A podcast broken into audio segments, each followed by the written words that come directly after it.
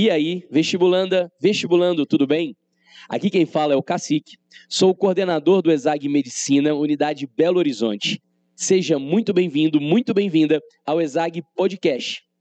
Nesse episódio gravado diretamente do estúdio Med 3 de BH, vamos falar sobre dicas para a prova de matemática do Enem.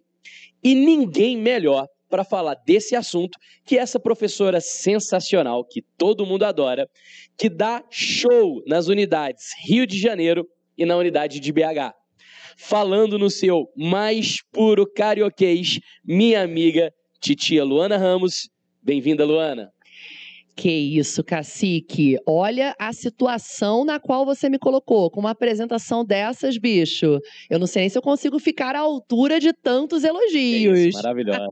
Olá, bonitos e bonitas. Tudo bom com vocês? Cacique, muito obrigada por esse convite. Obrigada aí, né, a família Zag por esse convite. É um prazer estar aqui com você para conversar um pouquinho sobre a prova do Enem. A gente que agradece, Lu.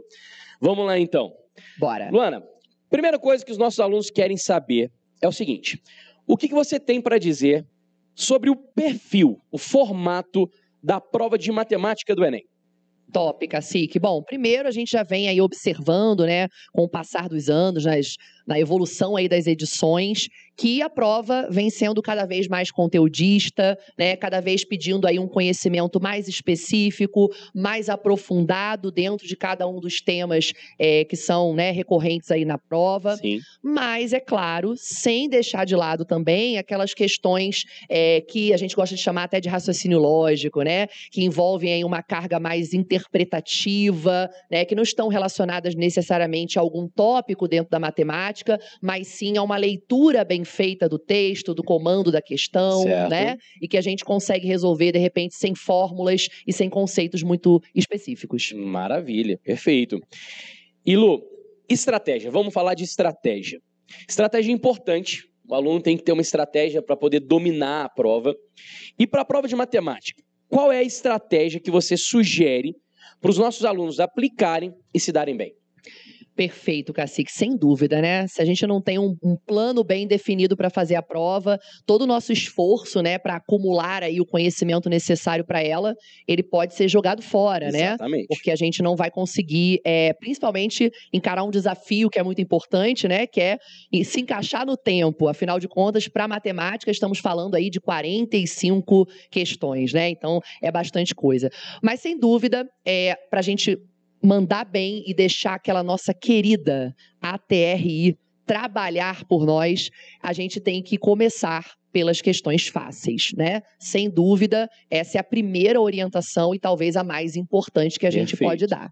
Mas eu tenho certeza de que você passa por isso também, né? Ou pelo menos eu quero acreditar que não é uma particularidade da matemática, mas a toda, a toda aula que eu dou, né? Todo momento que eu tenho oportunidade de resolver questões com os alunos, a pergunta é sempre a mesma. Mas, Luana, e essa questão? Ela é fácil, ela é média ou ela é difícil, Como né? identificar? né? Exatamente. Questões fáceis, onde vivem, do que se alimentam e como se reproduzem hoje nesse podcast, né? Então, sem dúvida, identificar essas questões é uma etapa importante do processo.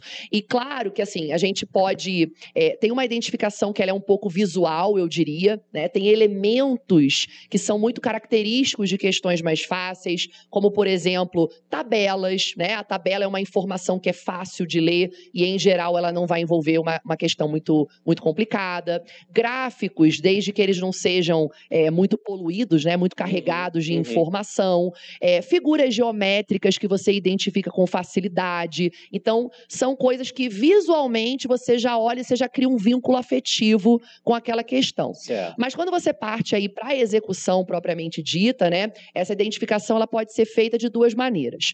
Primeiro, quando a gente fala lá daquelas questões que eu mencionei, né? Que são questões mais interpretativas, que no máximo vão envolver é, operações básicas da matemática, mas que não falam aí de um conhecimento prévio muito específico. Então, essas questões são fáceis porque desde que você consiga é, interpretar corretamente e seguir aquele passo a passo, aquelas orientações que foram dadas no próprio enunciado da questão, você provavelmente vai conseguir chegar à resposta correta.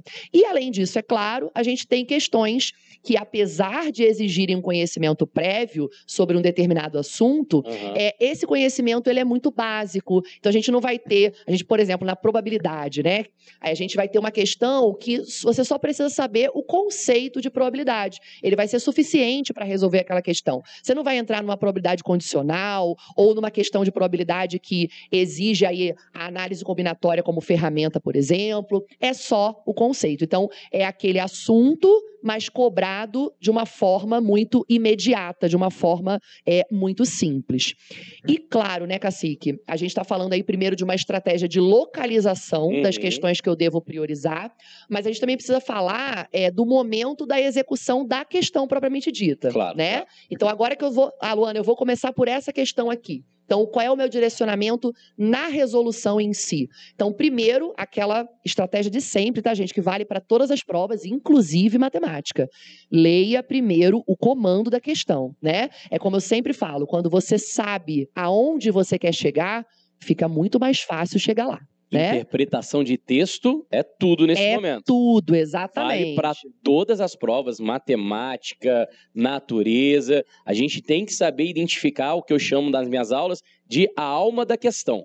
Perfeito. O que, que é que aquela questão está cobrando da gente. Gostei dessa expressão, Cacique. Vou adotar para a vida. A alma da Fique questão. à vontade. A alma da questão agora é nossa. Sem dúvida, né? E claro, né, gente? A gente sabe que às vezes no texto a gente tem palavras-chave, expressões-chave é, que vão nos direcionar, inclusive é, evitar cair na armadilha dos distratores, né? Sim, sim. Então, às vezes, aquela questão que ele informa o diâmetro da circunferência, mas você vai, na verdade, usar na conta o raio, e aí, às vezes, você se esquece de dividir por dois. Né? Então, essas, eh, você tem vocês precisam ficar muito atentos e atentas a essas. eh, minúcias da questão, né? Detalhes que não são detalhes, né? Que são fundamentais para você chegar à resposta certa.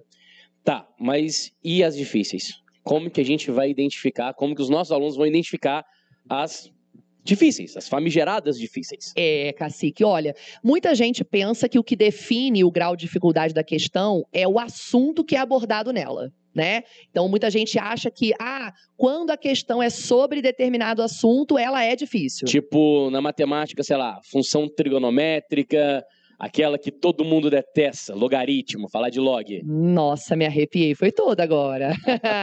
Você foi direto com o dedo na ferida, hein, meu filho? Estou aqui para isso. Você citou aí dois representantes ilustres, né, do grupo de questões difíceis, função trigonométrica, logaritmo, mas vale lembrar, Cacique, que não necessariamente a gente vai ter, ah, toda questão de função trigonométrica é muito difícil? Uhum. Não, né? Toda questão de logaritmo é muito difícil? Não. Inclusive, a gente percebe aí um padrão, né, em todas as questões, em todos os assuntos, inclusive nesses. Então, você resolveu questões de anos anteriores, né? Você acaba vendo que nada se cria, tudo se Vamos botar se transforma para ficar mais suave, né? E não tudo se copia, mas é mais ou menos por aí, Entendi, né? entendi. E, claro, a gente também pode acabar chegando à conclusão que a questão é difícil, porque ela envolve muitos processos, muitas etapas, né? Às vezes, mais de um tópico é necessário na construção daquela resolução, Aham. né? E vamos lembrar também, gente, que às vezes a gente fica nessa cobrança excessiva de classificar também. Ah, Luana, todas as questões eu vou saber se ela é fácil, se ela é média, se ela é difícil. Gente, calma. E, eventualmente, você pode começar a questão achando que ela é fácil e descobrir no meio do caminho que não era bem assim, Uhum, né? claro. Então, se você sentiu que está ficando muito longo, está ficando muito demorado, saibam a hora de parar para não correr o risco de deixarem para trás questões que vocês não podem errar. Maravilha, Luana, maravilha. Pra gente fechar esse bate-papo, que eu tenho certeza que a galera tá adorando. Lu, dicas. Dicas que você tem para passar pra galera sobre conteúdo. O que que o nosso aluno vai encontrar na prova de matemática do Enem domingo? Ah, essa pergunta é maravilhosa, Cacique. Como eu falo, tem assunto que não cai, tem assunto que despenca na prova. E sem dúvida, né, ali o, o principal tópico é toda a parte de proporcionalidade, né, razão e proporção. E aí a gente tem os tópicos dentro desse grande grupo, é, que seriam aí as nossas queridinhas regras de três, né, as questões de, de porcentagem, escala é um tópico que sempre está presente na prova, às vezes até né, duas, três questões sobre escala. Na parte de estatística, as trigêmeas mais famosas do Brasil, a média, a moda e a mediana. com um apreço até mais significativo pela média, né? É um tópico que é muito cobrado.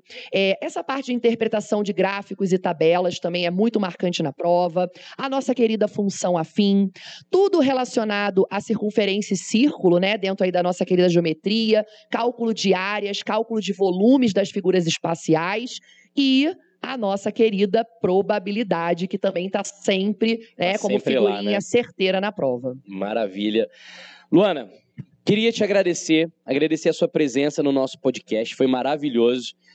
Uma última mensagem para os nossos alunos. Ai, queridos e queridas de titia, olha, vocês lutaram muito para chegar até aqui, vocês se prepararam, vocês estudaram, vocês fizeram o que tinha que ser feito. Então, é, tenham amor e confiança pelo processo de vocês, respeitem o processo de vocês e acreditem já deu certo, tá? Que a força esteja com vocês e um beijo muito carinhoso da titia. Maravilha, Luana. Obrigado, Toninho da Técnica, que está aqui mexendo com toda a parte técnica do podcast. Obrigado a você que escutou, espero que vocês tenham gostado. Valeu, um abraço, até a próxima, gente. Tchau.